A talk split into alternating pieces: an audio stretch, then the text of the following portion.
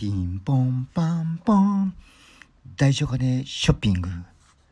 このコーナーは私の息子が買った商品を紹介するものです。今回の商品はゴミ箱です。なんと1万7000円もします。名前はタオニュー。なんとセンサーが反応して手や物をかざすと自動で開き3秒後に自動で閉じます。ゴミがいっぱいになってもお知らせ機能はありませんがゴミが溢れていてもワンタッチで自動で収納してくれる商品となります。